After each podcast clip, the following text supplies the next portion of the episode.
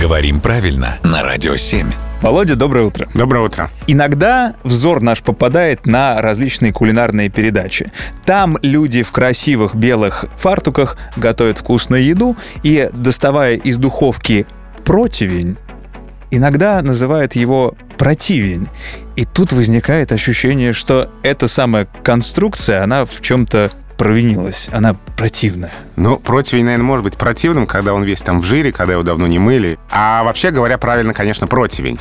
Это слово не имеет отношения к слову «противный», но оно имеет отношение некоторое к слову «против». Но я, например, ничего не имею против противня. А вообще это слово пришло к нам из немецкого языка, и в основе немецкое «братпфанне», Очень похоже на противень, кстати. Да, э, непонятный совершенно набор звуков, и такое часто бывает, когда народ переосмысляет непонятное слово. И так под влиянием, ну, вроде более-менее похожего слова «против», у нас получился из этого немецкого слова слово «противень». На всякий случай уточню. Есть люди, которые говорят «противень», исчезает оттуда как будто буковка. Не, она не должна этого Не делать. исчез- не- нет, да. нет, нет. Ни противень, ни противень, нет. Противень и только так. Готовим правильно вместе с Владимиром Пахомовым. Спасибо, Володя.